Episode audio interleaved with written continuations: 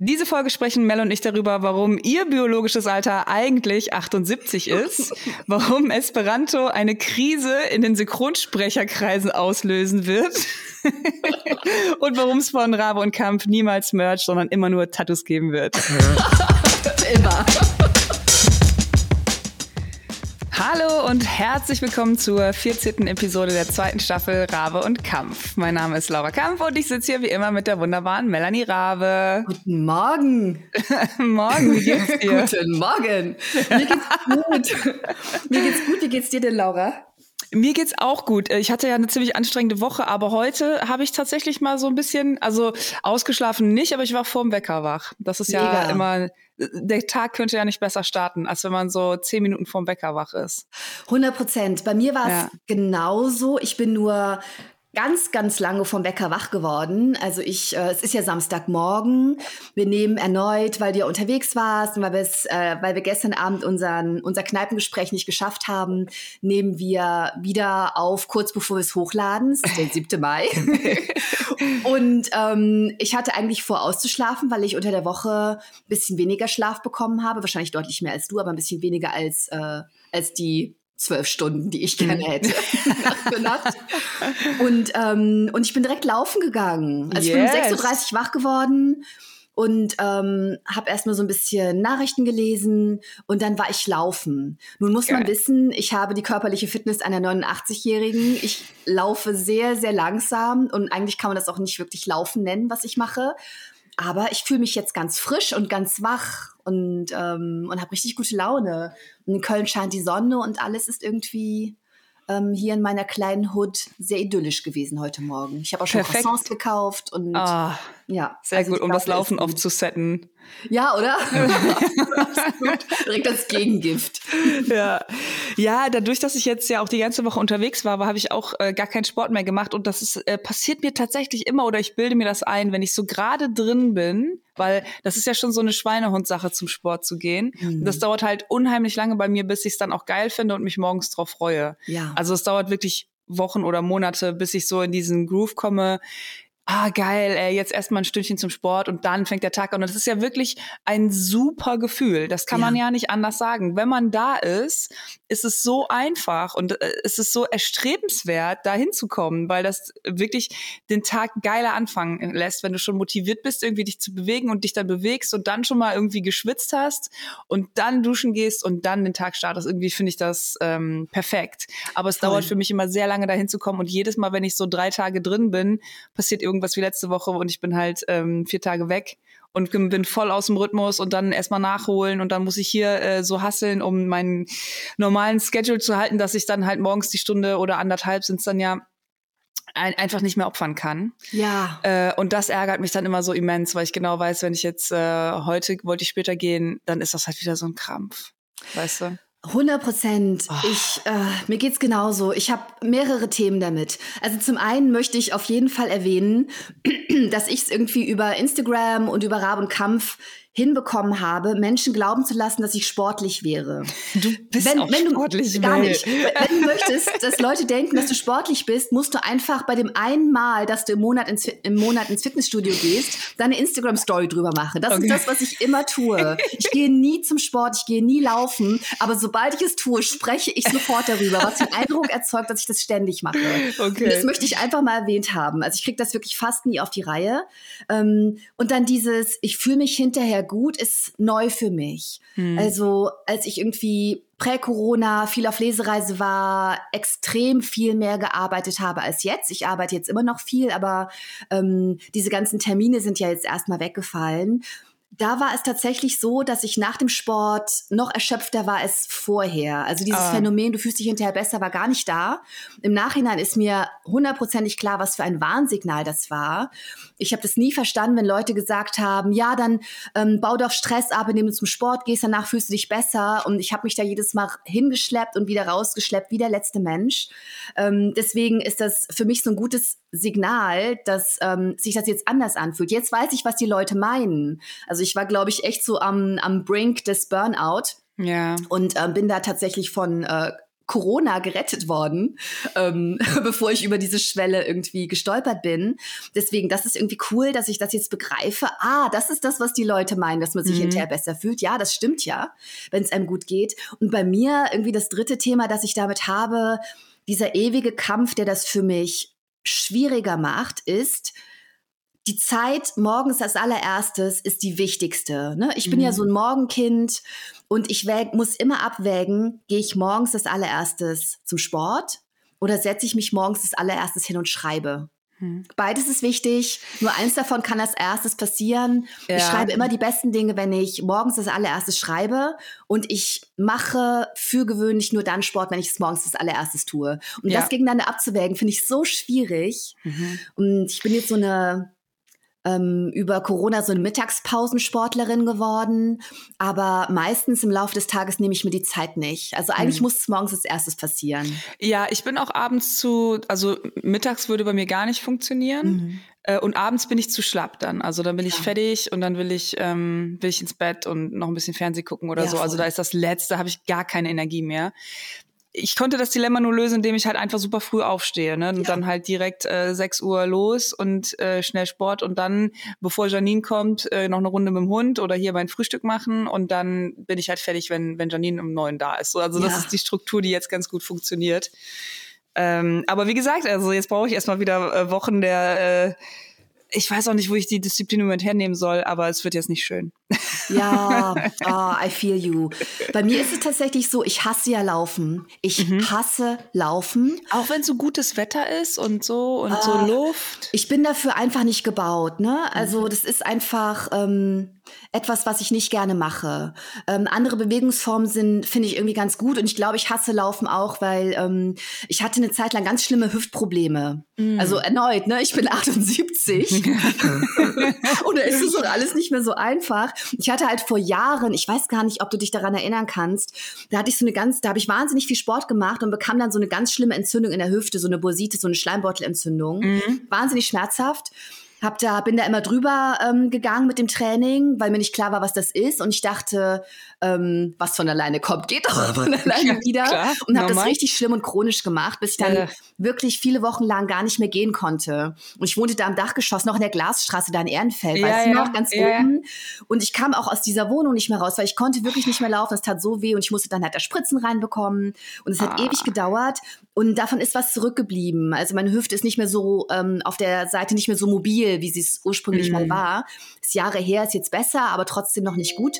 Und ähm, wenn ich laufe, merke ich das. Also durch die Erschütterung, ich habe zwar anständige Schuhe, das tut immer ein bisschen weh, das zwickt immer ein bisschen. Ja. Wenn ich irgendwie im Fitnessstudio Krafttraining mache oder andere Sachen, dann merke ich das halt nicht. Ich merke das nur beim Laufen. Ah, okay, und ja, ähm, das ist irgendwie etwas, was mich, glaube ich, immer so ein bisschen stört. Ja, das ich, ich merke einfach schon, irgendwas, ne, irgendwas ist da ja. hundertprozentig okay.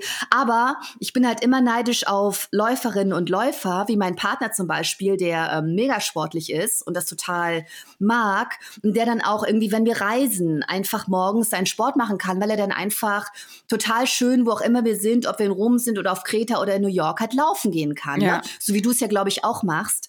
Und deswegen habe ich da jetzt wieder mit angefangen, weil ich im Juni auch viel reisen werde und genau dieses Ding, dann bin ich im Urlaub oder dann bin ich ähm, beruflich unterwegs und dann mache ich keinen Sport mehr und dann ist der ganze Trainingseffekt weg, den ich mir mühsam erarbeitet habe. Und deswegen denke ich mir, ey, du musst jetzt eine Läuferin werden. Ja, es ist auch, also ich meine, das ist halt wie das, was ich auch bei dir in der Arbeit so ähm, beneide, dass du halt deine Arbeit überall machen kannst. Du ja. brauchst halt einen Stift und einen Zettel. Ja, genau. Und das war's. Ähm, und das ist halt irgendwie beim Laufen das Gleiche. Du nimmst halt deine mhm. Schuhe mit und kannst halt los. Aber irgendwie stimmt's halt auch nicht, weil ich habe tausend Ausreden, das nicht zu machen. Island bin ich zum Beispiel nicht gelaufen, weil es so fucking kalt war, Mel. Oh mein Gott. das glaube ich. Ja, ich war ja. überhaupt nicht so richtig drauf eingestellt. Ähm, könnte auch vielleicht daran liegen, dass wir Samstag, bevor ich geflogen bin, äh, Janines äh, 40. Geburtstag gefeiert haben bis morgens ja. um sieben oder so. Sehr gut. Und dann habe ich komplett zerstört. Ohne Scheiß, ich glaube, wir haben eine Stunde geschlafen und dann musste ich los und habe meinen Koffer gepackt. Also ohne eine Sekunde nachzudenken, meinen riesen Koffer gepackt ähm, mit nur Sachen, die ich überhaupt nicht brauche. und dann bin ich losgereist. Mein Plattenspieler. so eine ungerade Zahl Socken und so ein Kram. Weißt du, was soll das? Äh, und dann habe ich direkt im, im Zug zum Flughafen schon festgestellt, ähm, dass alle mit Handgepäck reisen und nur ich diesen gigantischen Koffer dabei habe, was zur Folge hat, dass alle permanent auf mich warten mussten. Das war einfach so unangenehm. Oh, endlich angekommen. Ja, eine Sekunde, ich muss noch mal ganz kurz zur Gepäckbank 8. Ne? ähm, und vorher haben wir auch in Oslo unseren Anschlug, äh, Anschlussflug verpasst. Ach Mist. Es war echt einfach super anstrengend. Genau, egal, Blas war total cool. Also ich erzähle jetzt von Island. Du musst unbedingt alles von Island erzählen. Alles. Ähm, ja, wie gesagt, das war super, super schön. Wir sind dann da angekommen Erzähl und waren mal, direkt warum am du da Hafen. warst und mit wem und so. Für die, Ja, die die letzte Episode ja. verpasst haben. Äh, ich erzähle jetzt auch noch mal eingehend. Ich bin extrem müde und kaputt. Ich habe Wortfindungsstörung. Ich merke es direkt. Also seht mir das diese Episode nach. Du musst ein bisschen übernehmen, Mel. Ich du musst mich durch nicht die gemerkt, Episode schleifen. Kein. Thema. Äh, ich war mit der Maus da. Das äh, jedes Jahr gibt's bei der Maus so ein Special im Sommer, wo sich dann mehrere Folgen um ein Thema kreisen. Und dieses, ich weiß gar nicht, ob man das schon sagen darf, dieses Jahr ist es ein Special auch und ich darf da mitmachen. Ich weiß gar nicht, ob das schon veröffentlicht ist. Und deswegen waren wir in Island oder auf Island, man darf beides sagen, auch da gab's eine Maus-Episode drüber. Cool.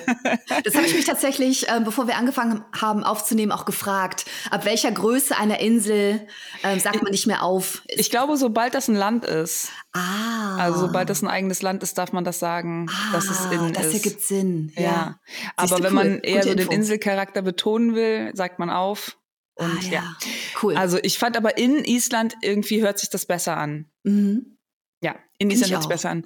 Gut, wir sind dann da äh, hingereist, hatten ein Hotel direkt am Hafen, was zur Folge hatte, dass ich direkt auf so geile Schiffe aus dem Hotelzimmer gucken konnte. In Reykjavik? Ja, genau, in Reykjavik. Ah, mega. Super schön. Ähm, und dann, wo ich auch überhaupt nicht drüber nachgedacht habe, also erstmal habe ich nicht über die Kälte und über das Wetter nachgedacht und völlig falsch gepackt. Und ich habe gar nicht drüber nachgedacht, dass da ja die Sonne so spät untergeht und nur ganz Mm, kurz.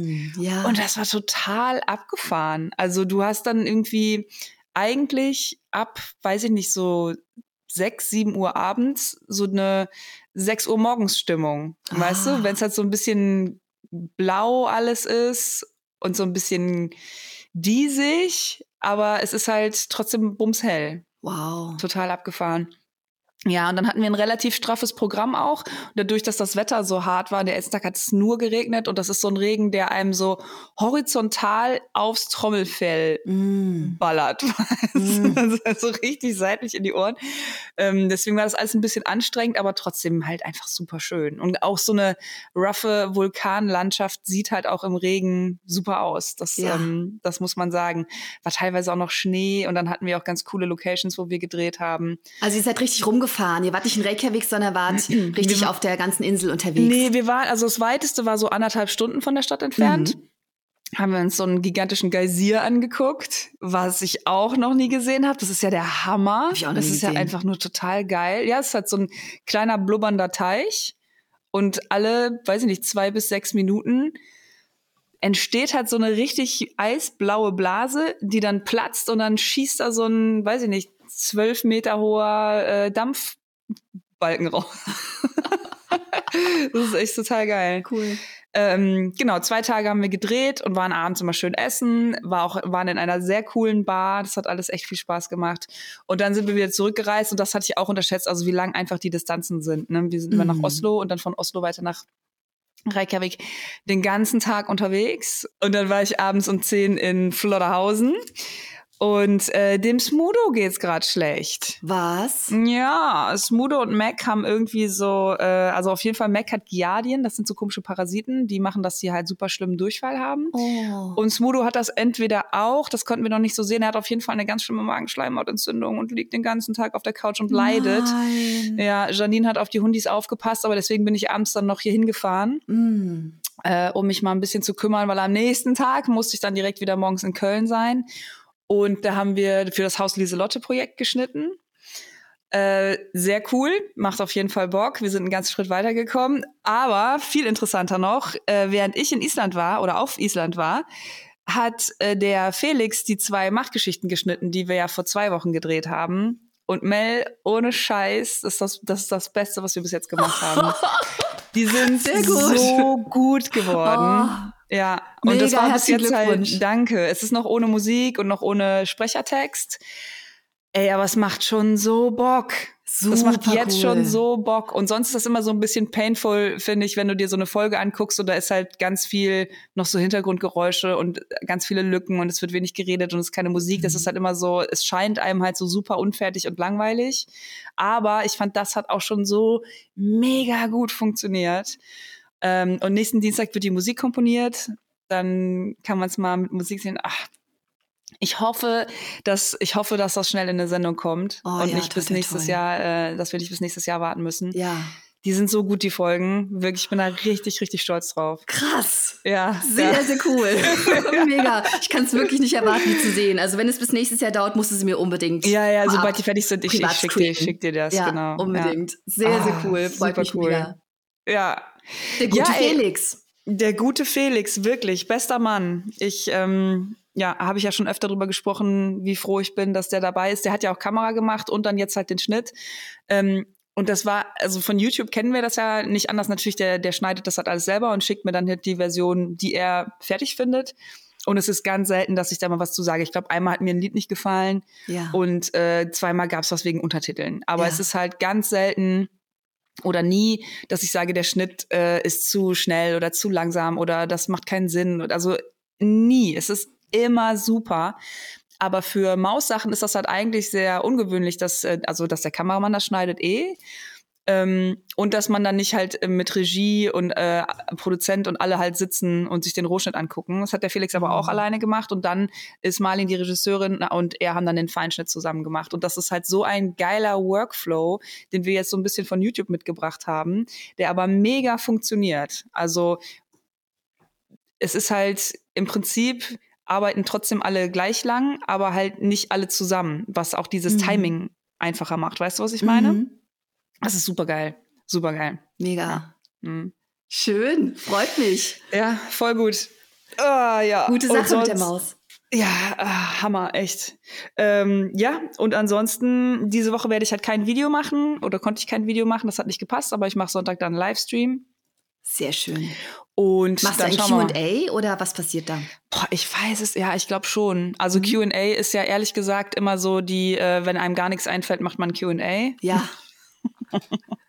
aber lieben alle immer, oder? Weil ja, lieben alle. Ich mag das auch, einfach, aber, das gut. ist halt das Einfachste, was es, das, was es gibt. Ja, ähm, voll. Ich finde das auch, ich finde das auch immer gut, wenn man so irgendwo sprechen soll und gefragt wird, äh, willst du einen Vortrag halten oder sollen wir dich was fragen? Sondern frag mich. Frag Natürlich, mich. Also, selbstverständlich, immer, immer. Die, die Krux an der Sache ist, dass man dann meistens die gleichen Sachen gefragt wird. Ne? Also was ich mal ein bisschen lernen muss, ist auf Fragen mit dem zu antworten, was ich eigentlich erzählen will richtig. und nicht mit dem, was sie gefragt haben. Ja, richtig. Ja. Es ist ein totaler Fehler, ähm, den, äh, den Moderator, die Fragen des Moderators in den Vordergrund zu stellen. Denn du bist ja nicht für die Moderation da, sondern fürs Publikum. Mhm. Deswegen muss mhm. man immer, solange man nicht irgendwie äh, Politiker in den Amt und Würden ist, ähm, muss man immer das erzählen, was am interessantesten ist und nicht das, was man gefragt wurde. Ja, ja, ja total.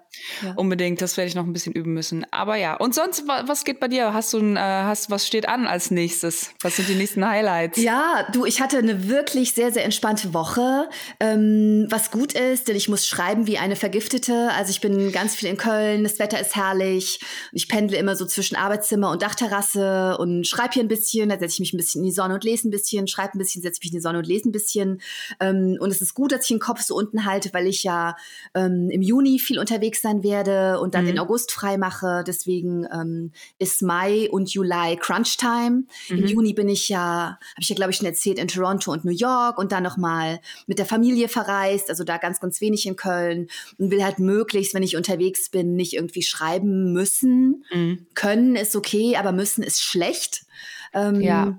Und ähm, genau, den, den August wollte ich ja auch, das habe ich mir von dir abgeschaut, möglichst frei machen und versuche mir da jetzt ein paar Dinge schon mal aus den Füßen zu räumen und das, äh, das neue Sachbuch so weit wie möglich voranzubringen. Und ähm, was ich gemacht habe, oh, ich habe äh, ich hab zwei Kulturtipps mitgebracht. Ich war nämlich im hm. Kino Oh. Diese Woche ähm, im kleinen Programmkino hier in Köln, diesem ähm, auf der Zülpicher Straße, dieses nette, kennst du das, äh, das auf Broadway? Ja, ja, ja, ja. Und da ist ja auch dieser super nette, ich glaube, libanesische Laden daneben, das Habibi, wo die so, diese unfassbar guten Falafelteller haben, Ja, wo ja. man dann meistens irgendwie zur Date Night so ein Double Feature macht, erst Mhm. Habibi, dann Kino oder umgekehrt. ja. Das war Die ein richtig doch guter auch- Abend. Die haben doch auch so ein Falafel-Dings für 1,50 oder so, weißt du, so einen kleinen. Ah, es ist richtig Ja, gut. unfassbar. Richtig gut, ja. Ich nehme mal Falafel, Halloumi-Teller. Mm. Mm. Wie auch immer, ich habe einen richtig coolen Film gesehen. Ähm, der heißt, oh, ich hätte es mir aufschreiben sollen. Ich glaube, Everything, Everywhere, All at Once. Irgendwie so. Der hat irgendwie so einen Aha. langen, komplizierten Titel. Ich muss es gleich mal nachschauen. Ähm, mit ähm, dieser tollen asiatischen Schauspielerin, die man aber auch aus Hollywood kennt, Michelle Yeoh. Ähm, muss man googeln, schreibt man Y-E-O-H. Mhm. Ganz, ganz tolle Schauspielerin. Äh, auch Jamie Lee Curtis in einer völlig durchgeknallten Rolle spielt mit. Und der Film, man kann den ganz, ganz schwer erklären. Aber es geht um eine asiatischstämmige Familie, die in den USA lebt. Ähm, die Eltern sind vielleicht so, weiß ich nicht, um die Mitte 50, haben eine lesbische Tochter, die vielleicht so Anfang 20 ist und aufs College geht oder so. Und es gibt so ganz normale Familienkonflikte. Ähm, und dann dreht das aber irgendwie ab in so ein völlig crazy, das Genre kann man gar nicht benennen, Science-Fiction, Fantasy, Kung-Fu-Ding mit so verschiedenen Multiverses. Okay. Ähm, und der Film ist aber also man kann den Plot nicht erklären, man muss den Plot gucken, Mhm. aber der Film ist so schräg, so witzig und so gut, dass Okay. ich da wirklich rauskam und völlig fassungslos war. Ich war wirklich sprachlos und ich weiß nicht, wann ich zuletzt so gelacht habe. Es gibt da so zwei Szenen, für alle, die den Film schon gesehen haben, es werden nicht viele sein, aber ich sage nur Hotdog-Finger. Dieser Film ist der helle Wahnsinn. Laura, du musst ihn Okay. unbedingt gucken. Okay. Unbedingt. Deal. Unbedingt. Ja. Und ähm, aber eine kleine Warnung. Ähm, wer hier zuhört und das Gefühl hat, ähm, dass, dass er oder sie Dinge mag, die so ein bisschen abseits vom Mainstream sind oder die ein bisschen seltsam sind, guckt diesen Film, vertraut mir. Aber alle, die ähm, die nichts mögen, was so ein bisschen schräg oder abseitig ist, don't do it, weil dann werdet ihr mich zwei Stunden lang hassen. Weil der Okay. Film ist wirklich durchgeknallt, aber er ist fantastisch. Er ist Okay. ein völlig irres Meisterwerk. Äh, Ich glaube, genau das brauche ich. Ich guck mal, wann der morgen läuft. Vielleicht schaffe ich es noch, Ja. äh, Sonntag den reinzusneaken. Lass mich unbedingt äh, wissen, was du denkst. Ich fand, Ja. das war wirklich ein Meisterwerk. so, ich war Perfekt. wirklich fassungslos. Und ich bin vor allem, und das war gut, relativ ahnungslos ins Kino gegangen. Ich kannte zwar den Trailer, aber anhand des Trailers kann man überhaupt nicht begreifen, was das ist. Und ähm, man muss das gucken. Ja. Man muss das einfach gucken. Ich finde, Trailer haben sich so krass verändert in Mhm. den letzten 20 Jahren oder so. Total. Ich hatte so eine Phase, als ich, also nach dem Abi, äh, als ich das erste Mal Praktikum beim Film gemacht habe, hat mir irgendwie der damalige Kameramann gesagt, so guck dir, guck dir viele Trailer an, da lernst du halt immer Ah. mega viel über Storytelling. Vor Mhm. allem, wenn du den Film dann halt hinterher gesehen hast oder vorher gesehen hast, bla, dass das halt irgendwie cool ist, immer so zwei Versionen der Geschichte zu sehen. Und so dieses, dieses Auslassen halt, das mega Spannende ist. Deswegen habe ich mir eine Zeit lang auf ähm, der Apple-Seite gibt's ja diesen Trailer, Quicktime, oder ich weiß gar nicht, gab's früher immer so einen Ah, Bereich, wo nur Trailer sind. Mhm.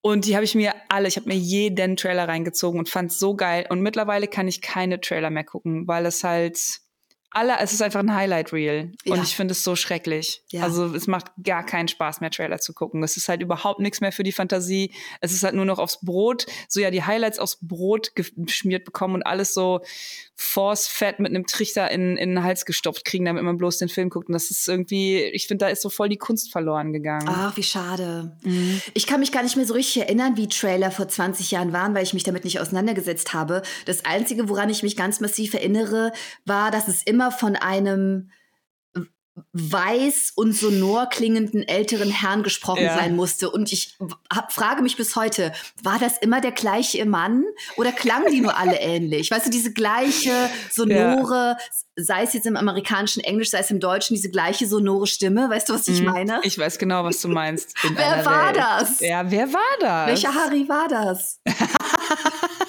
Oder? Wir müssen das mal recherchieren, aber das wäre ja. schon lustig, wenn das halt so sein Ding gewesen wäre und er ja. halt auch so mega busy. So, ich kann nicht, ich muss heute noch 50 Trailer einsprechen. der einzige ist. Super gut das. Und dann gibt's halt auch so ein Treffen für die, ähm, weil es halt einen weißen Mann pro Land gibt, ja, weißt du? Und die ja, haben dann genau. so eine genau. jährliche Konferenz. Es oh. sind halt aber nur so 30 Männer, die auch alle ähnlich aussehen. Oh ja, jetzt finde ich es plötzlich voll süß. weißt du, so aus, aus aller Herren Länder, ein Vietnamese, genau. ein Senegalese, ein Schwede, ein Amerikaner alles, aber sie sehen trotzdem irgendwie alle aus wie der gleiche Mann. Genau, die sehen auch alle gleich aus, sind alle gleich alt. Oh, ja. Oh, das ist auch direkt schon eine Filmprämisse. Und natürlich hatten sie alle große Träume. Es war ja nicht ihr Traum, ja. irgendwann alle Trailer zu sprechen. Die wollten natürlich alle Hamlet spielen. Weißt ja. du? Die waren alle auf der Schauspielschule und haben alle das Sprechen ordentlich gelernt. Und jetzt ist es halt das, was sie tun. Und sie haben alle das gleiche Trauma. Und, ja. und, der, Kon und der Konflikt ist, dass ähm, es jetzt noch mal so ein Esperanto-Move gibt, dass halt alle die gleiche Sprache sprechen und oh jeder Gott, hat Angst, ja. dass er seinen Job verliert. Das ist dann, äh, der Film darüber ist dann so wie From Dusk Till Dawn, wo in der Mitte das Genre wechselt. Also erst ist es so eine, ja. äh, so, ein, so eine Dramedy. Und ja, so ein Roadmovie. Ja, absolut. Ja. Und dann äh, gleitet es halt ab in Tribute von Panem, wo halt nur einer übrig bleiben darf, der dann auf Esperanto alles spricht. Das ist der ah, Film. Ist das geil. Boah, ey, lass den Film machen. Oder? Ich finde es einfach richtig gut. Ja. Ja. ja, das ist etwa der Film. ich hatte mal so ein geilen, geiles Ding bei YouTube in, ähm, äh, wo war das? San Francisco? Äh, oh, wo es so ein komisches Video machen musste, was halt bei YouTube selber läuft, um zu erklären, wie Kanal Analytics äh, ah. funktionieren. Und das war so krass gestaged ähm, mit so einer Frau, die halt auch so bis unters Dach geschminkt war. Die haben mich auch bis unters Dach geschminkt. Danach hatte ich übrigens den Ausschlag meines Lebens und dachte, mir fallen die Augenbrauen ab, weil oh, ich so einen Ausschlag hatte. Das war vor einem anderen Dreh. Oh Gott. Und in diesem anderen Dreh sah ich halt wirklich aus, als hätte sich meine komplette Haut, Kopfhaut abgeschält. Es war so schrecklich. Ich bin nur rot und am Glänzen und meine Augen sind total zugeschwollen und ich juck mich die ganze Zeit so an Oh, Igitt. Also so Arme. viel zum Thema Make-up. Ja, haben wir hier schon mal drüber gesprochen, dass mir hat das mal jemand in den Kopf gepflanzt, vielleicht warst du das ja, ich weiß es nicht mehr. ähm, ich hatte immer visuelle Probleme mit, mit dem Make-up, das man so für TV-Shows und so bekommt. Mhm. Und dann hat mir mal jemand gesagt, ja, aber weißt du denn auch, ob sie diese Schwämme und diese ganzen Pinsel regelmäßig waschen? Warst Ey, du das? Und das seitdem ekle ich mich voll. Ja, das kann sein. Ich glaube nämlich nicht, dass sie es tun. So ah. wie ich das ah. beobachte, ähm, kommt da halt immer so ein Spray drauf, aber eher wie so ein Wasser. Und ich glaube, das ist weniger zum Reinigen als eher so aquarellmäßig, um dieses Make-up anzufeuchten und dann ah. überall hinzuschmieren. Ja, ja, ja. Das ist übrigens das Geile an den hm, Machgeschichten und auch an den Sachgeschichten und an allem, was ich mit WDR mache. Ich weigere mich, außer bei, wenn es so Specials sind, hier dieses Weihnachtsspecial, weil ich da mit mehreren Leuten drehe und alle geschminkt sind. Wenn du die Einzige bist, die nicht geschminkt ist, dann siehst du das halt aus wie Vollidiot. Ja. ja. Aber sonst ähm, habe ich einmal, einmal Nein zur Maske gesagt und ich muss es halt nicht. Und das ist richtig, richtig cool. Cool, super cool. Ja, ähm, genau. Aber was ich eigentlich erzählen wollte, ich habe dafür YouTube diesen Dreh gemacht, diesen Kanal drehen. Wir waren in so einem Studio und für, ich fand das damals schon so absurd, weil ich meine, ich bin ein riesen YouTube-Fan, so das ist halt wie seine eigene Radiosendung aufnehmen und es geht ja darum, sich selber zu verlegen und das halt alles so ein bisschen zu bootstrappen und dann macht YouTube selber was und mieten halt ein gigantisches Filmstudio an, wo alles halt mit so schwarzem Molton abgehangen ist und 5000 Lampen. Und ich dachte, Leute, was macht ihr denn? Also es passt doch einfach nicht. Ja. Ähm, und zudem, dass das halt einfach ein viel zu profe professionelles Set für ein viel zu kleines Video war, gab es da einen professionellen Teleprompter-Bediener. Habe ich das schon mal erzählt? Nein. Ja, Mann. Und ich glaube, der so vom von der Optik und so von seiner Art hätte der auch sehr gut dieser Trailermann sein können. Oh. Und seine Aufgabe war, der hatte auch einen Anzug an, aber so einen zu großen Anzug, der oh. in den 90ern halt geil war, weißt oh, du? Wo halt ja. alles so zu groß war, mit so riesigen Schultern. Und er saß so ganz klein und grau in der Ecke und hatte halt so einen kleinen Bildschirm vor sich und so ein Rädchen, womit er die Geschwindigkeit bestimmen konnte, wie schnell der Text, die, den wir sagen mussten, abläuft. Aber das ist jetzt schon wieder geil, weil ich dachte erst, oh, so wie du es erzählt hast und mit dem Anzug entstand in meinem Kopf so eine tragische Figur. Und jetzt ja. denke ich so, nein, he owns this place. Er hat ja voll Macht. Und wenn er jemanden nicht mag. wird das immer schneller und immer schneller. Ja, aber ich da, auch da, das hat dann in diesem YouTube-Kontext gar nicht gepasst, Nein, dass das da jemand einfach bizarr. den Job hat, an einem Rad zu drehen, ja. wie schnell dieser Text, der auch scheiße war. Das war halt alles so fake, ne? Meine Gott. Güte. Das war auf jeden Fall Peak, Peak Fakeness. Ähm, Total. Ich musste übrigens noch nie Teleprompter machen mhm. und ich frage mich immer, ob das so schwierig ist, wie ich denke. Ist das, ist das schwierig? Ähm, ich fand es tatsächlich in dem Zusammenhang, also vielleicht war der Mann auch einfach sehr gut in seinem Job.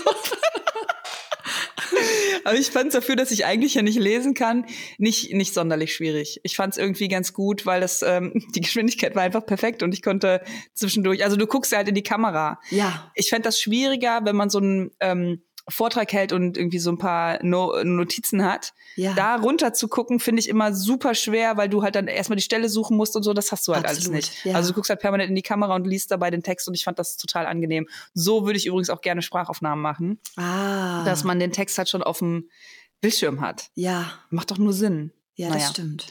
Anderes Thema. Okay, ja. Ich bin bald wieder fällig für Sprachaufnahmen für diese Island-Geschichte. Das wird ziemlich äh, textlastig. Da ah. muss ich dann vorher wieder mich gut runteratmen. Und sag mal, hast du schon gesagt, wann das kommt? Die Island-Geschichte im Sommer? Ich hast, glaube gesagt, im, im, Juli. Ja, genau. Ah, ja. Das kommt auf jeden Fall im Sommer. Cool. Das sind dann mehrere Folgen. Wir drehen da auch noch andere Sachen für. Ähm, also da bin ich tatsächlich, ich habe Glück gehabt, jemand ist abgesprungen, deswegen habe ich den Job gekriegt. Ach, Sonst, ich war eigentlich gar nicht vorgesehen. Ja. habe ich mal wieder so reingesneakt in der letzten Minute.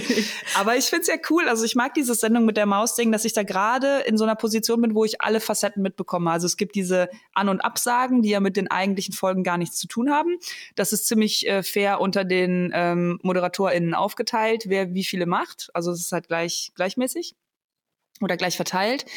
Und da ist es halt wirklich, man reist da morgens an, es ist ein kleines Team, man kriegt seinen Text, man muss das schnell lernen und dann ist man an irgendwelchen Locations und das ist halt immer so die, um die Sendung ein bisschen aktueller noch in den Kontext zu bringen, macht man halt, das gehört eigentlich nicht zur Sendung mit der Maus, aber es ist halt kurz vorher und kurz nachher gibt's halt diese kleinen Bits, um die Sendung so ein bisschen aktuell einzuordnen. Mhm. Ähm, und das ist halt cool, weil man da die ganzen anderen ähm, Protagonistinnen kennenlernt. Ja und mit denen arbeiten kann. Sonst habe ich das ja nicht oft, dass ich mit Ralf Kaspers drehe, der im Übrigen der allercoolste ist. Hm. Wirklich. Der ist so, so nett. Ich Schön. liebe ihn.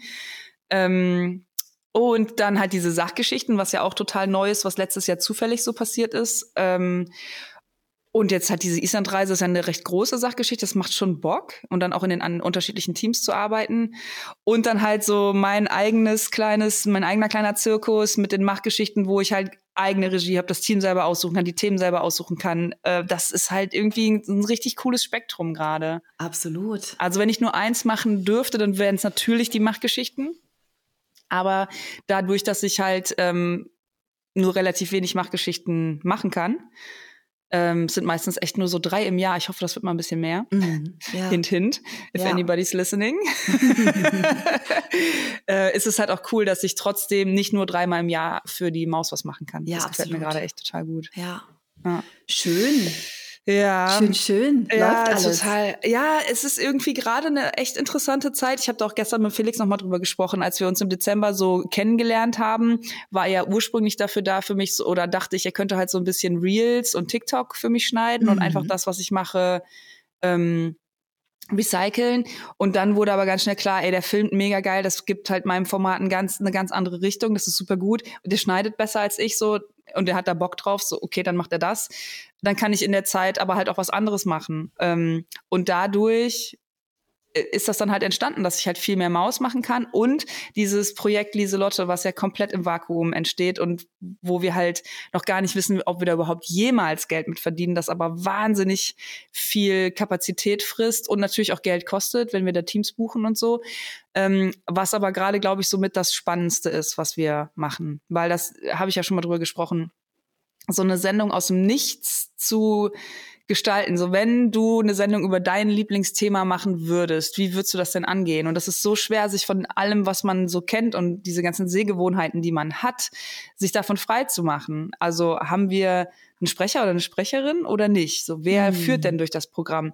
Weil wir sind ja jetzt schon auf zwei Ebenen. Wir sind auf der YouTube-Ebene, ähm, die ja eine andere Ebene ist als die deutsche Ebene, wo Ja. wir was machen? Wollen wir dann noch mal in der dritten Ebene sein und halt auch da durchsprechen? So, ist das geil? Ist das scheiße? Boah, das ist echt äh, so voll der voll der Brainfuck. Aber Ja. ich glaube, wenn wir das lösen und gestern war wie gesagt auch ein Tag, wo wir den ganzen Tag nur darüber gesprochen haben, den ganzen Tag versucht haben, Probleme zu lösen.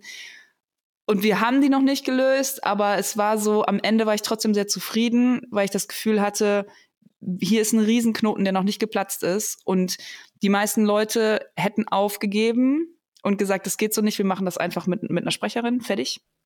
Das ist das Einfachste. Und ich glaube, dass das ein sehr gutes Zeichen ist, dass wir uns da so reinbeißen und versuchen, Mhm. das anders zu machen. Mhm. Weil nur so entstehen ja auch neue Sachen. ja. Ähm, ja, aber wir werden sehen. Also ich bin auf jeden Fall sehr beeindruckt davon, was du gerade alles irgendwie ähm, auf dem Herd hast. Weißt du, das ist, das ist so, als, als, als würde ich in einem, in einem Restaurant sitzen und ständig kommen aus der Küche neue Gerichte, die alle perfekt und gut sind. Ich weiß aber, in der Küche ist nur ein Koch und dann gehe ich in die Küche, um zu checken, was ist denn das für ein Typ und es ist ein Oktopus. Weißt du, so acht Arme, kocht alles, hat voll gute Laune und du bist halt dieser Oktopus.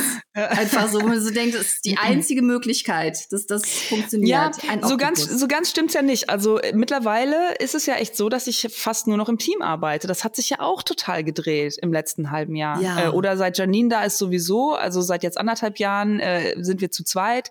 Seit einem halben Jahr ist Felix mit dabei. Ja. Maus ist sowieso, äh, dann gibt's halt noch die Marlin, es gibt noch äh, einen Ton, Ton und äh, Kamera und äh, Lieselotte sind, ist noch eine komplette andere Produktionsfirma mit dabei, wo wir auch ein Team zusammenstellen, was auch ein mega Thema ist. Oh. Ähm, und wenn ich für die Maus drehe, die Sachgeschichten, komme ich in Teams rein, wo ich gar nicht gar nichts entscheiden kann. Da bin ich so, das ist auch eine ganz andere Situation. Da bin ich halt die, die einfach ihren Job gut machen muss und sonst nichts, nichts zu sagen hat. Ja. Ich bin in Anführungsstrichen nur das Gesicht vor der Kamera.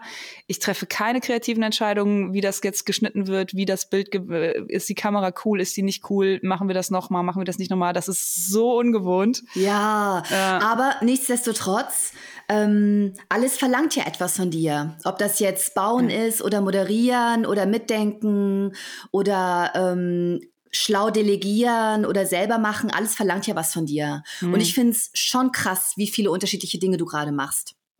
Also, Ja, das stimmt auch. Das also das stimmt auch. Und ich bin auch, so, äh, habe ich ja auch letzte Woche schon gesagt, ich bin echt, echt gut müde gerade. Ja. Muss jetzt mal gucken. Die nächste Woche wird aber, glaube ich, ein bisschen entspannter, weil ich zumindest keine Reise habe und so. gut. Und Mal ins ich Kino kann mich gehen. ja auch schon, ja, genau, mal ins Kino gehen. Und ich muss auch sagen, ich kann mich tatsächlich echt immer relativ schnell erholen. Also wenn ich dann mal einen Abend habe, gestern Abend habe ich äh, mit Smudo auf der, auf der Couch gelegen und ich glaube, ich habe zwei Stunden nur so TikTok rumgescrollt und an nichts gedacht. Ich glaube, ich habe auch gar nicht hingeguckt, sondern einfach nur gesessen und den Hund gestreichelt.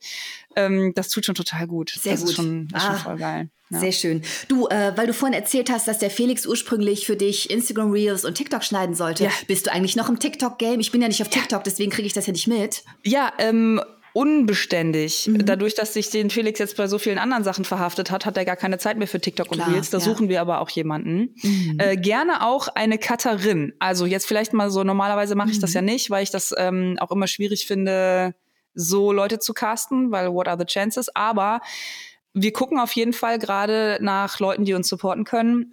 Und im Speziellen fände ich es natürlich schön, also das ist jetzt kein Einstellungskriterium, aber einfach vom Bauchgefühl fände ich es schön, gerade bei dem Lieselotte-Projekt sind wir auch irgendwie gerade wieder mehr Typen als Mädels. Wenn es ein Mädel wäre, die schneiden könnte, schreibt mal ähm, info at laurakampf.com. MediengestalterInnen oder einfach Hobby und du kannst das total gut einfach so mal schreiben. Am besten mit einem, mit irgendeinem Clip, den du, wo du sagst, da bin ich total stolz drauf, das ist geil, damit wir schon mal so ein bisschen Eindruck bekommen können, was das ist. Sehr gut. Ja. Ja. Genau, und das für TikTok. Ich mache TikTok noch, ich finde es auch einfach spannend, weil das halt so eine Zaubermaschine ist. Ne? Ich verstehe die ganze Kritik daran und ich äh, finde es unfassbar krass, was das für ein, Zeit, ein St- Zeitstaubsauger sein kann. Mhm.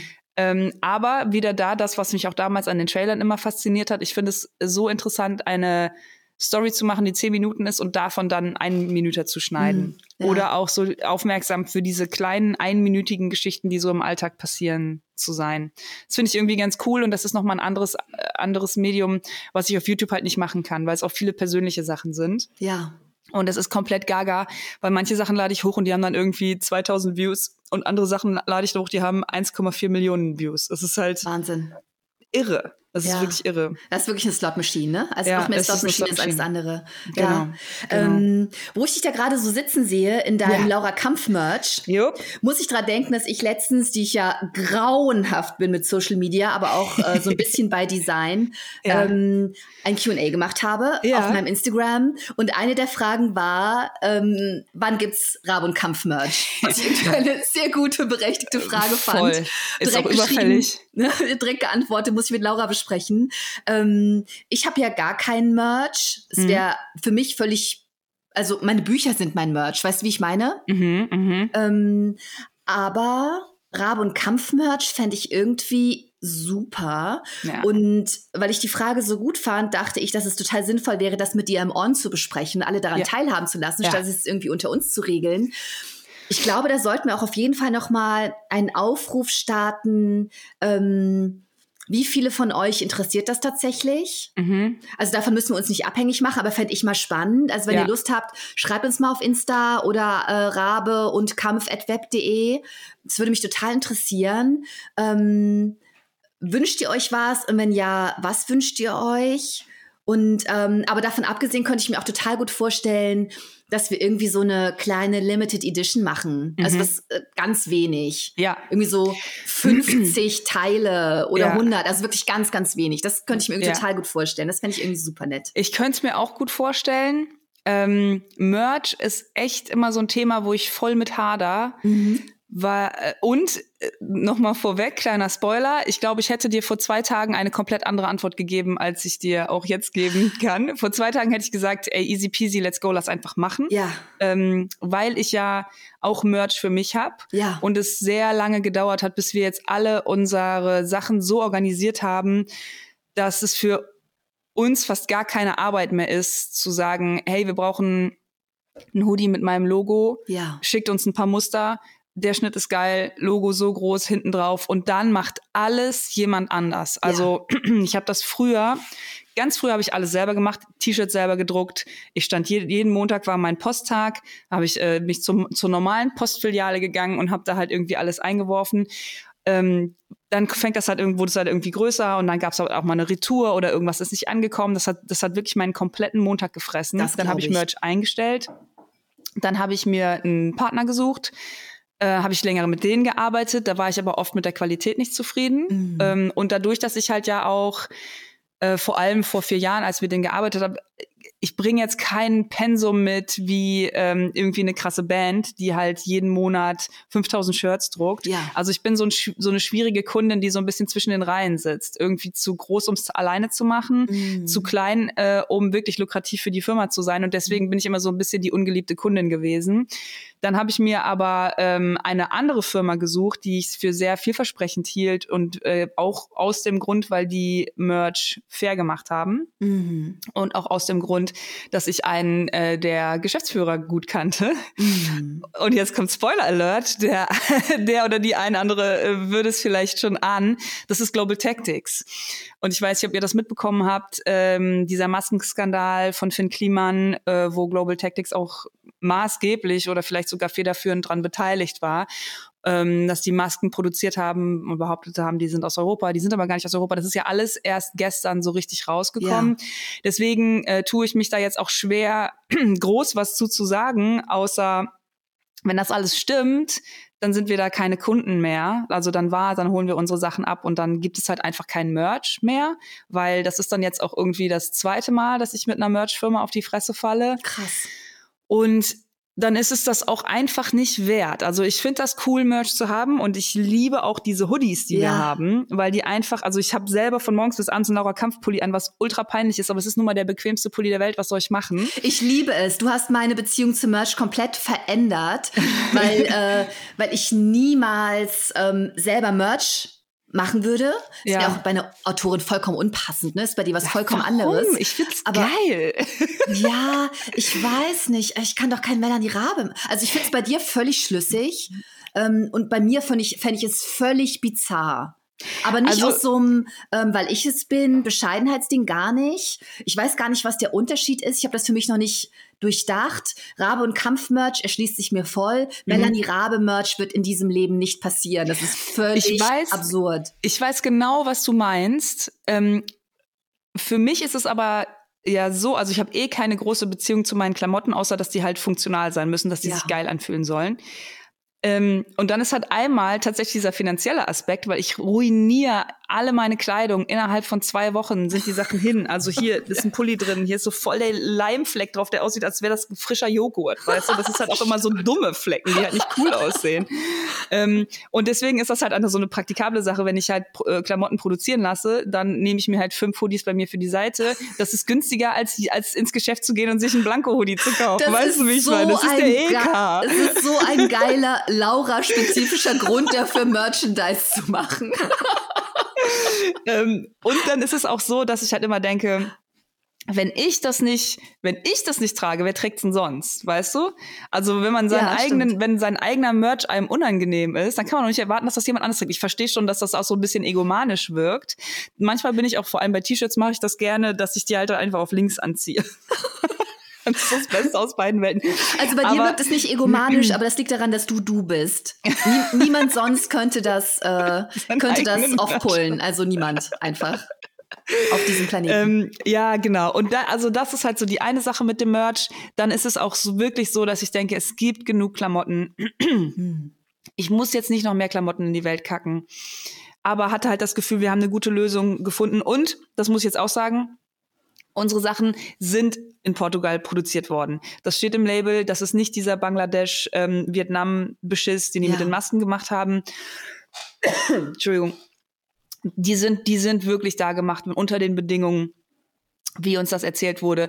Nichtsdestotrotz finde ich, wenn das alles wirklich so stimmt, ich warte da jetzt auch erstmal ein bisschen ab. Ich finde das halt auch schwierig, direkt mit einer brennenden Heugabel äh, durchs Dorf zu laufen, was ja auch gerade passiert. Mm ich warte das jetzt erstmal ab. Ich finde das krass, wenn das wirklich stimmt und dann möchte ich auf gar keinen Fall mehr mit denen arbeiten, weil ich das halt einfach verwerflich finde und weil ich das, weil ich nicht mit Leuten arbeiten möchte, die lügen und die unehrlich sind und ja. die sich halt selber bereichern und vor allem nicht an, an so schlimmen Situationen. Punkt. Ja. Und dann, glaube ich, ist für uns das Merch-Game auch erstmal gestorben. Ja, ja, das kann ich sehr gut nachvollziehen. Weil das hat so viel, es kostet so viel Geld, das auch alles ähm, erstmal zu organisieren. Ich meine, die wollen ja auch alle an uns verdienen. Und man geht immer in Vorkasse. Und dieser bescheuerte Hoodie, äh, ich glaube, wir haben da 6.000, 7.000 Euro, äh, müssen wir erstmal mal hinlegen. Krass. Vorkasse, weil das halt auch, weil das halt gute Qualität ist und weil man halt nicht 20 drucken kann. Ne? Ja. Und das sind halt jedes Mal äh, geht einem da richtig der Arsch auf Grundeis. Und was noch dazu kommt, ich bin einfach unfähig, Sachen zu verkaufen. Sobald, deswegen haben wir auch fast nie Merch hier. Wenn mal was hier ist, ich verschenke sofort. Ich habe schon mehrfach einen Pulli verschenkt, den ja. ich anhatte. Dir. Ich kann klar. damit nicht umgehen. Und ja. dann haben wir halt, und dann ist für mich halt das Geld ist weg, ist doch egal. Dann denke ich doch nicht dran. Janine ist da anders, sie hat das ein bisschen mehr im Blick, so Laura, ey, das geht nicht, wir müssen doch unsere Kohle zurückverdienen. Ja. Also das Match-Thema ist schwierig. Ähm, es ist, ja, ich kann mir ja, ich kann mir eigentlich nicht vorstellen, dass das jetzt wieder gut wird mit Global. Müssen wir gucken. Nee. Ey, zudem, also wo wir jetzt auch gerade bei der Transparenz sind, dieses ganze äh, Finn Kliman-Thema Lass, lass mich kurz ähm, ah, ja, für alle, ja. die vielleicht nicht mitkommen, erwähnen, ähm, denn das haben wir, glaube ich, gar nicht erzählt, weil wir davon ausgehen, dass das jeder mitbekommen hat, aber vielleicht ah. ist das ja gar nicht so. Ja. Also das ähm, äh, Jan Böhmermann macht ja im ZDF sein äh, ZDF-Magazin Royal, das ähm, mittlerweile gar nicht mehr so sehr eine Satiresendung ist, sondern ähm, sich in den letzten Episoden immer auf die Fahne geschrieben hat, Dinge aufzudecken. Also mhm. sehr investigative Recherche. Letzte Woche haben sie sich ähm, mit Clemens Tönnies befasst, der irgendwie ähm, eine riesen, äh, so ein riesen Fleischimperium hat und, ähm, und Leute ausbeutet. Das kann man, glaube ich, äh, sehr deutlich so sagen. Ja. Und diese Woche ging es halt ähm, um eine investigative Recherche zu Finn Kliman und zum Klimansland, bei der es gab ja auch offensichtlich einen, Whistleblower oder eine Whistleblowerin, ja. wenn man die Episode guckt. Also sie haben wirklich original ähm, nicht nur Sprachnachrichten und Textnachrichten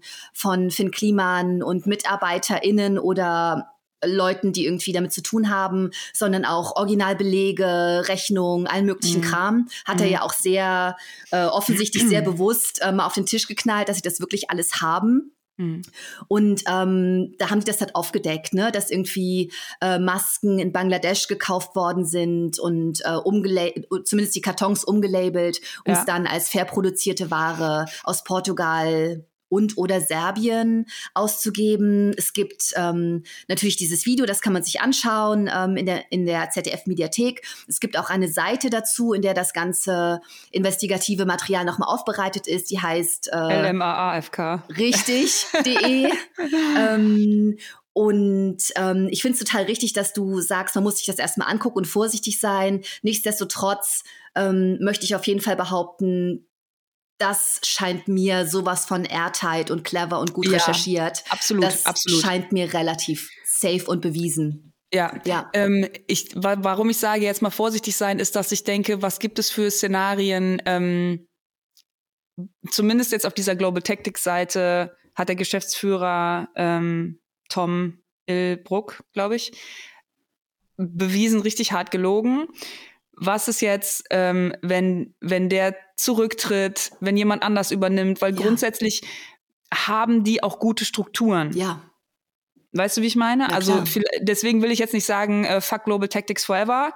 Ich will jetzt erstmal abwarten, wie die reagieren. Ja wenn das alles so ist und so bleibt, dann werden, ich glaube, ehrlich gesagt, das Merch-Thema ist für mich gestorben. Ich tue mich nur immer schwer, sofort zu sagen, nein, nie wieder, weißt du? Also ja. ich würde, das ist jetzt nichts, was ich an einem Samstag, an einem Sonntag entscheiden muss. Es ist gestern alles erst passiert.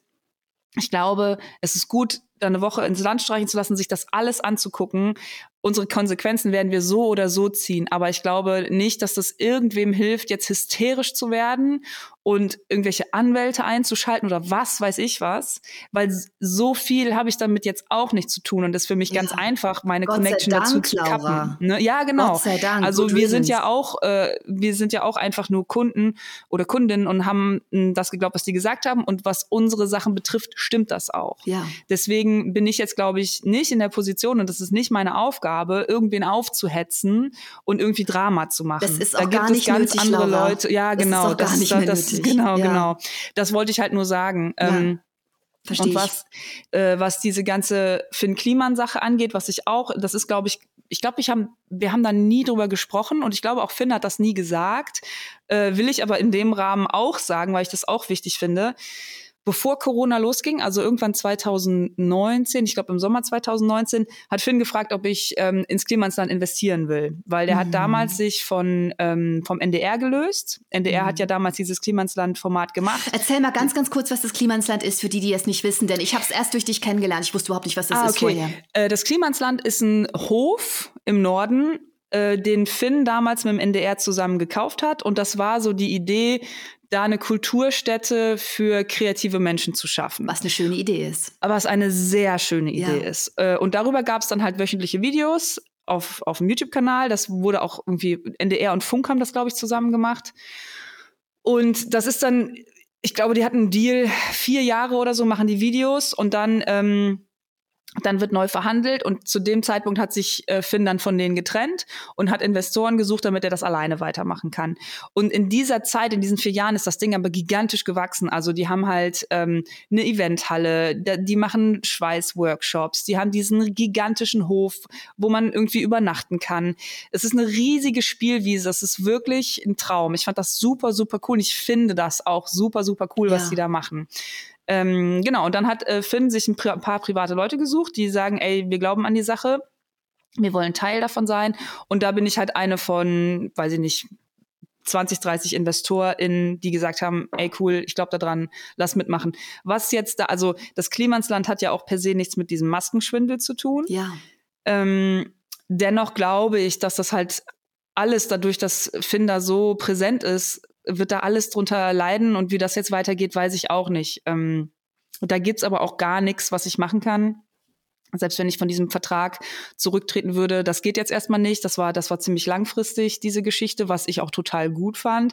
Und mein Gedanke war damals war halt auch, dass wenn ich mit meinem Geld in irgendwas investieren will, dann möchte ich, dass das was ist, was ich verstehe und woran ich glaube ja. und nicht äh, Pharmaindustrie, Rüstungsindustrie, äh, Nestle, äh, Aktien, ja. genau. Ja. Und deswegen war das für mich damals eine gute Lösung. Ich finde auch, wie gesagt, dass ähm, es ist immer noch, ich, es ist immer noch was, woran ich glaube und ich hoffe, dass das nicht so einen Schaden wegen diesen schlechten Entscheidungen ja. nimmt, weil das ist eine gute Sache und ich glaube, dass sehr viele Leute sich da sehr, sehr gut aufgehoben fühlen und ähm, dass das sehr inspirierend ist. Ja. So. Ähm, das jetzt nur zum Thema, was habe ich mit der ganzen Sache zu tun? Das sind die Sachen, die ich damit zu tun habe.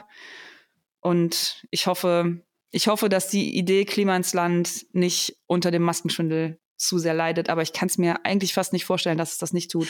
Und das hoffe ich nicht ja. nur wegen der Kohle, die ich dafür ausgegeben habe. Das ist mir ehrlich gesagt relativ egal weil ich auch meinen Merch verschenke und mit sowas eh nicht umgehen kann. ähm, ich hoffe einfach für die Leute, die da was gefunden haben, was ich für meinen Teil in meiner eigenen Werkstatt gefunden habe, wo ich aber auch sehr lange für arbeiten musste, um das zu haben. Ich glaube, das haben viele Leute im Klimansland gefunden und ja. finden das immer noch. Und das würde mir wirklich das Herz brechen, wenn das kaputt gehen würde. ja, machen. total. Und ich glaube, es ist sogar noch größer als das. Also, was ich gerade dieser ganze Maskenskandal ist ja, den habe ich gerade schlecht zusammengefasst, weil ich das fast Wichtigste noch vergessen habe, dass sie nicht nur offensichtlich un umgelabelt und da in betrügerischer Absicht Dinge aus ähm, als äh, in Europa fair produziert ausgegeben haben, die in Bangladesch sehr unfair produziert wurden, sondern ähm, dass es dann ja auch diese 100.000 Masken gab, die aus Bangladesch kamen, die unbrauchbar waren mhm. und die sie dann ähm, in Flüchtlingslager mhm. geschickt haben und so getan haben, als wäre das irgendwie äh, eine tolle Spende. Äh, mhm. das, das nur noch, um das komplett zu machen für alle, die die Sendung nicht gesehen haben und nicht sehen werden.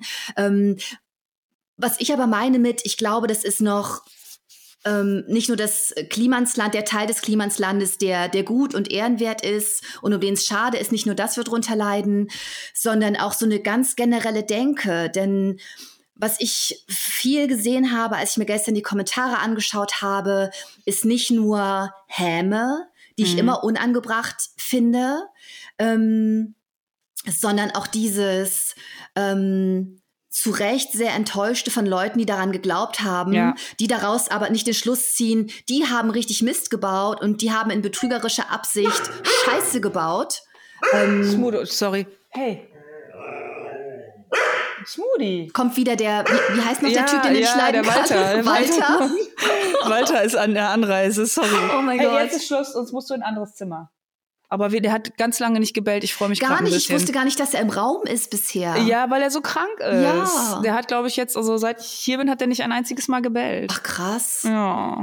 So oh. schwach. Guter Kerl. Jetzt schläft er bestimmt wieder drei Stunden. Ja, völlig erschöpft. ja. Ähm, was ich sagen ja. wollte war, ist, dass ich ganz, ganz viele äh, jetzt von den von den Shitstorm Häme Kommentar Häme Kommentaren ähm, abgesehen habe ich auch ganz viele Kommentare gelesen. Man kann da nichts mehr glauben. Und das ja. stimmt nicht. Das ja. stimmt nicht. Es gibt Leute, die ähm, die das ausnutzen, aber wer irgendwie denkt, ey, guck mal, die haben da was Cooles gebaut und die machen das fair und die denken äh, sozial. Es gibt diese Leute, die genau coole Dinge machen, die das fair machen, die tatsächlich transparent sind und nicht nur so tun, die gibt es. Und ja. ähm, nur weil da jetzt offenkundig, glaube ich, allegedly ein wirklich schwarzes Schaf ähm, erwischt wurde, heißt das nicht, dass es nicht ganz, ganz viele oberkorrekte Schafe gibt. Das heißt mhm. es nicht. Und diesen Schluss sollte niemand ziehen. Ja. Das ist einfach falsch. Und man darf, man darf darüber nicht zynisch werden. Das wäre ein ja. Fehler. Ja. Das wäre ein Fehler. Und das würde das ganz, ganz viele Leute strafen, die nichts dafür können. Das stimmt. Mir tut das halt wirklich leid, weil Finn, glaube ich, auch für viele so ein Vorbild war, ne? Ja, ja. Und ähm, auch jetzt Sachen, die er gut gemacht hat, das heißt jetzt alles nichts mehr wert. Ja. Ähm, und das tut mir wirklich, das tut mir wirklich leid. Er hat ja auch wahnsinnig viele, zum Beispiel KünstlerInnen unter, unterstützt und supportet und sein eigenes Label gegründet, um die, um die unter Vertrag zu bringen. Das ist, glaube ich, nicht. Es ist, aber es steht jetzt alles unter diesem Stern und das. Ja, ja. Boah. Also ähm, mein Mitleid gilt da jetzt gar nicht so. Ähm, also ich denke da jetzt eher an wenn man das irgendwie größer denkt, an alle, die da jetzt irgendwie in Mit Mithaftung auch genommen werden, obwohl sie damit gar nichts zu tun haben, ja. aber weil ja. sie irgendwie, weißt du, dieses ganze, ähm, wir machen nicht nur Business, sondern wir machen faires soziales Business. Mhm. Ähm, da spötteln zynische Menschen ja eh gerne drüber. Ja, und denen ja. ist jetzt Munition geliefert genau. worden, die aber wirklich nur konzentriert da ankommen sollte, wo es drum geht und ja. nicht jetzt ähm, per äh, faule Assoziation. Ähm, ja, sieht man ja, dass äh, die tun alle so, die guten Menschen, bla bla bla bla bla. Weißt du, so das darf mhm. halt nicht passieren. Ja, ja, das ist echt, das ist echt ein Problem. Ey, schwieriges Thema, Voll. sehr neues Thema. Ich glaube, wie gesagt, ich glaube, dass das gut ist, sich jetzt alle Seiten in Ruhe anzuhören. Aber ich bin auch tatsächlich schockiert, muss ich sagen. Ja, das kann ich gut verstehen. Ja. Also ähm, über den Merch denken wir noch mal nach. Vielleicht machen wir das einfach selber. Vielleicht kaufen wir einfach irgendwie 50 T-Shirts oder Beutel bei Armed Angels und drucken ja. da selber bei dir ja. was drauf. Können wir auch machen. Können wir auch machen. Ich habe tatsächlich letzte Woche mit meinem Bruder Merch für Haus Lieselotte gedruckt. Ah. So, ein paar, so ein paar Prototypen. Ja, ja, ja. Ich erinnere mich. Und äh, das macht auch Bock, selber zu drucken. Es ist halt irgendwie ich reiß mich dann nicht mehr drum, weil das meistens so ein Ding ist, so das erste T-Shirt ist total geil und das zwanzigste, dann willst du halt einfach nur noch dich hinsetzen und nichts mehr machen und das, die, die, die Fehlerquote ist halt extrem hoch. Ne? Mhm. Ne? Ein Farbtupfer irgendwo und das T-Shirt muss halt weggeschmissen werden und ja. das ist dann halt auch wieder so ein Material, oh, es tut mir dann halt immer leid, dass dann irgendwelche T-Shirts B-Ware werden, weil ich dreckige Finger hatte und so. Das, ey, Merch ist wirklich so ein super sensibles Thema bei mir. Ja, kann ich gut verstehen. Was, weißt du, was ich überlege? Und ich glaube, das wäre auch geil für Rabe und Kampf. Ich überlege das für, ähm, wenn wir jetzt wirklich keinen Merch mehr machen, Kennst du diese großen Punk-Patches, die so auf dem Rücken sind mit so äh, Sicherheitsnadeln? Ja. Einfach so ein Stück Stoff, wo das Logo drauf ist. Ich glaube, ich mache echt nur noch das, ah. weil das ist eine ziemlich gute Lösung. Du kannst Reststücke verwenden, einfach Reststücke. Es ist kein T-Shirt, du hast keine Größen, es ist One Size Fits ah, das All. Ist eh cool. du, du kannst halt irgendwie unterschiedliche Farben machen und es ist nicht so ein Riesen, wenn ein Fehler passiert, dann ist es halt nicht so ein Riesendrama, es ist halt nur ein Stück Stoff. Und das kann halt mitwachsen. Du kannst es auf dem Pulli machen, wenn der Pulli nichts mehr ist, machst du es auf dem nächsten, dann hast du es auf der Jeansjacke, dann hast du es auf deiner Arbeitsjacke. Du kannst es dir als Poster ins Zimmer hängen, du kannst das irgendwie für irgend, du kannst da was anderes draus machen. Im Prinzip ist es ja auch nur ein Stück Stoff, was du irgendwo einnähen kannst. Ja. Ich glaube ehrlich gesagt, und sind wir ehrlich, es sieht arschcool aus. Ich finde es immer arschcool, cool wenn jemand mit so einer Jeansweste und hinten so ein ähm, keine Ahnung, Suicidal Tendencies auf, äh, auf ja. hinten drauf. Das sieht immer geil aus, das sieht oder? mega geil aus. Was ich an Merch, das klingt jetzt total banal nach diesen Aufnähern, die ja wirklich arschgeil sind. Aber was ich äh, tatsächlich an Merch auch gut finde, ich habe ja immer nur, ich habe heute übrigens auch Merch an. Ja, ich von gesehen. den Black Pumas, ein Band-T-Shirt. Ich habe ähm, wahrscheinlich 20 T-Shirts und es sind, glaube ich, 19 davon sind Band-T-Shirts einfach, ja. weil ich immer, immer, immer gerne Merch kaufe. Ähm, was ich aber auch immer super finde, was auch das größte Problem so gut umgeht, sind so Beutel. Mhm. Also ähm, mein Liebster kauft äh, meistens nicht nur T-Shirts, sondern auch immer so ein Beutel. Und das ja. macht dann immer total, der sammelt die. Und es macht mhm. dann total Spaß irgendwie mit einem Idols-Beutel oder ja. einem Captain Pang und die Tentakel von Delphi oder einem, weiß ich nicht, Tokotronic-Beutel einkaufen zu gehen. Beutel finde ja, ich auch wenn super ein Beutel geil. sammelt, müssen wir einen Beutel machen. Eigentlich schon, ne? Ja. Rabenkampfbeutel. Und was wir halt auch auf jeden Fall noch mal machen müssen, sind Sticker. Das ist unverfänglich. Ich habe noch ganz viele. Mega. Ja, dann sollten wir einfach mal Sticker ich verschicken. Da, ich habe da, glaube ich, mal direkt 2000 machen lassen damals. Super gut, ja, super gut. Weil ich finde, Sticker sind das aller, aller coolste, machen alles besser. Ich habe irgendwie auf meinem Laptop einen Rabe- und Kampf-Sticker. Ja. Ich habe auf meinem Koffer einen Rabe und Kampf und einen Laura Kampf-Logo-Sticker. Yes. Und jedes Mal, wenn ich mit Handgepäck reise und den irgendwie raushole, freue ich mich. Mhm. Also mhm. Sticker sind halt auch einfach. Ja, wir machen Sticker und man kann ja überlegen, also erstmal finde ich es total cool, wenn unser kleiner unser kleiner unschuldiger Podcast so ein Punk-Patch-Backpiece-Ding hätte, weißt du? Ja. Das wäre schon geil. Voll. Das ist so Rabekampf Ultra, dass alle denken, was denn das oh, für eine oh, Gruppierung? Die ja. sind bestimmt voll radikal. Wir können auch einfach sagen, weil es gibt keinen Merch, ihr könnt euch aber gerne so ein Tattoo machen. Weißt du?